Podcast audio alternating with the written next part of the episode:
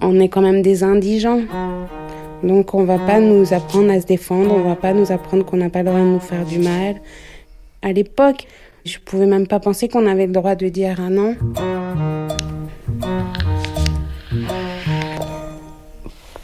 Quand mon fils est décédé des suites d'une faute médicale, j'ai jamais pensé que je pouvais porter plainte.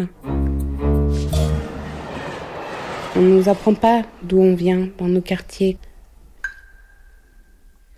Alors la Nadège, on est chez vous, Mhm. dans votre 27 mètres carrés, dans lequel vous vivez euh, pas le mien, jaloux. avec votre fils Joseph, qui lui a un futon euh, sur le côté gauche, Mhm. Ouais. ou votre lit à droite. J'ai deux enfants, deux garçons. J'en- J'en ai eu trois. Trois garçons. Esteban, il s'appelait. Qu'est-ce qui s'est passé? Oh, mais il avait un, un kyste épidermoïde là, sur le front. C'était pas grand chose, me disait-on, et je crois savoir qu'en effet c'est pas grand chose. Il a été opéré à l'hôpital Saint-Vincent de Paul. Un lundi, il me semble. Un an. Il est sorti de l'hôpital le vendredi. Le samedi, il se traînait un peu. Le dimanche, j'ai trouvé qu'il n'était pas très en forme. J'ai appelé l'hôpital qui m'a dit on n'aimerait pas vous faire déplacer pour rien. Appelez SOS médecin et s'il juge euh, opportun que le petit vienne, on vous recevra. Euh, J'ai appelé SOS médecin qui ont été très précautionneux, qui m'ont dit il est vraiment petit, on préférerait que vous appeliez euh, SOS pédiatrie. Un type est venu, il m'a demandé euh, combien de fièvre avait euh, le petit. J'ai dit qu'il avait pas de fièvre. Il s'est presque mis en colère. Il a dit Il a pas de fièvre, mais vous m'avez fait venir pour rien. Il a remis son manteau, il s'est fait payer, il est parti. Moi, je me suis dit Bon, ben, c'est le docteur, quoi. Il a rien. Donc, j'ai couché mon fils, qui est mort. Dans les heures qui ont suivi, en fait. Les pompiers sont venus d'abord et le, SAMU est venu. Ils n'ont pas réussi à le réanimer. Et moi, j'ai couru après. euh, Le pompier, le dernier qui est sorti de la maison des pompiers, je lui ai couru après et je l'ai supplié de réessayer de le réanimer. Et lui, j'ai dû le traumatiser. je lui ai couru après nu pied dans l'escalier. Et il n'a pas pu répondre avec euh, sa bouche. Il a fait signe non comme ça. Et euh, le médecin du SAMU, en fait, m'a dit Est-ce que vous souhaitez que euh, je l'emmène à l'hôpital? Parce que si je déclare la mort ici, il va y avoir une enquête. Ça va être très difficile pour vous. Donc, euh, il est déclaré euh, mort à Robert Debré. Et euh, à Robert Debré, ils m'ont appelé quand le corps est arrivé, le corps d'Esteban, pour demander à avoir Joseph, comme c'était le jumeau. Et peut-être ils ont imaginé qu'il y avait eu des maltraitants, je sais pas. Mais à l'époque, la version officielle, c'était comme c'était le jumeau. Et euh, le lendemain, je suis venue voir Joseph. Un médecin m'a dit euh, Vous avez rien à vous reprocher pour Esteban. Quand il est arrivé, euh, il était encore chaud. Vous avez appelé les secours très vite. Il n'y a que ça et le fait que l'autopsie euh, m'ait lavé de tout soupçon de maltraitance qui font que j'arrive à pas devenir trop folle. Et euh, le rapport d'autopsie disait que c'était une mort inexpliquée.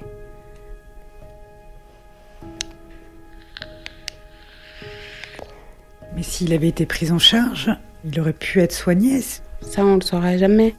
La question va toujours rester parce qu'il n'a pas examiné le petit patient que mon fils était. Il n'a pas examiné.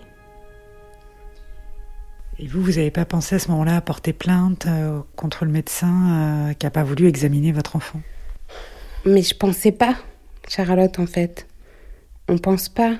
Je pouvais pas penser à quoi que ce soit. J'ai déjà mis 20 ans à être d'accord que mon fils soit mort. Il y a bien une personne qui m'a parlé de ça, mais c'était après l'enterrement. euh, moi, il m'a parlé de civil, pénal, je comprenais même pas. Je savais à peine que ça existait un avocat, je savais pas ce qu'on avait le droit de faire. Et puis après, euh, je suis partie dans un long tunnel qui était ce deuil pathologique. C'était plus mon idée de porter plainte. Et quand je me suis réveillée, plusieurs années après, mais longtemps, parce que euh, les enfants étaient déjà au collège, j'ai appelé au cabinet et on m'a dit, il travaillait plus là? C'est un très vieux monsieur, vous savez. Et ça m'a foutu en l'air hein, de penser que lui, il était devenu un très vieux monsieur. Et que mon fils était est devenu rien. Qu'il était seulement mort. Et après, quand Joseph a commencé à traverser des difficultés psy, ça, ça m'a rendu dingue aussi. Que un ne deviendrait jamais un très vieux monsieur, qu'il était mort et que l'autre. Euh, était un, invalidé à jamais en relation avec cette mort, quoi. Parce que euh, ce médecin porte euh, une part de responsabilité quant à l'état de Joseph aujourd'hui. La dictologue de, que je vois à la consultation de l'entourage m'a dit, d'après lui, le fait d'avoir perdu un jumeau euh, induit une dissociation chez Joseph parce que Joseph aurait intégrer très précocement la notion qu'il devait occuper euh, deux places pour la survie de sa maman et la sienne. Mais je savais pas qu'on pouvait se défendre. C'est un peu comme l'histoire euh, des violences. C'est de nombreuses années après euh, que j'ai décidé de porter plainte. Et je n'avais pas euh, notion euh, que les enfants sont aussi victimes des violences conjugales, même quand ils ne euh, prennent pas les coups. Je ne me rendais pas compte de ça en fait. D'ailleurs, c'est Joseph qui m'a sauvée. Parce qu'il allait une fois chez son arrière-grand-mère paternelle et il a raconté, il était petit, hein. il a raconté à table, mais quand papa frappe maman, a commencé à faire le récit des événements comme ça. Et l'arrière-grand-mère, elle, elle a attendu la fin du repas, elle a couché Joseph et elle m'a appelé et elle était abasourdie. Et elle m'a demandé en fait si c'était vrai. Et j'ai dit que oui, c'était vrai. Et là, bah, ça m'a libérée en fait. J'ai porté plainte et la plainte a été classée sans suite. Euh, comme de nombreuses plaintes concernant les violences euh, intrafamiliales. Et là aussi, j'ai pas su me défendre. Par contre, quand j'ai commencé à écouter la radio, ça participait de mon réveil. Parce que j'ai toujours cru que j'avais pas de chance. Mais j'ai toujours cru que c'était que ça, ma vie, en fait. C'était que parce que j'avais pas de chance qu'il m'arrivait des choses, que parce que c'était comme ça. En fait, j'avais, j'étais très résignée, oui, fataliste, quoi. J'ai commencé à écouter des émissions comme ça.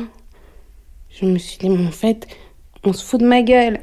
mais je me le suis vraiment dit comme ça. Et même, je me disais, je me auto-fous de ma gueule. J'ai pas compris ce qui se passait, quoi.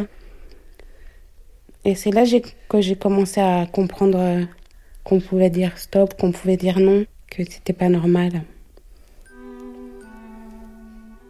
Je pense que quand Joseph a traversé ses difficultés et le traitement à l'hôpital, là j'ai pas supporté, je me suis dit pas encore une fois, pas encore une fois de la violence venue de gens supposés euh, nous aider et prendre soin de nous.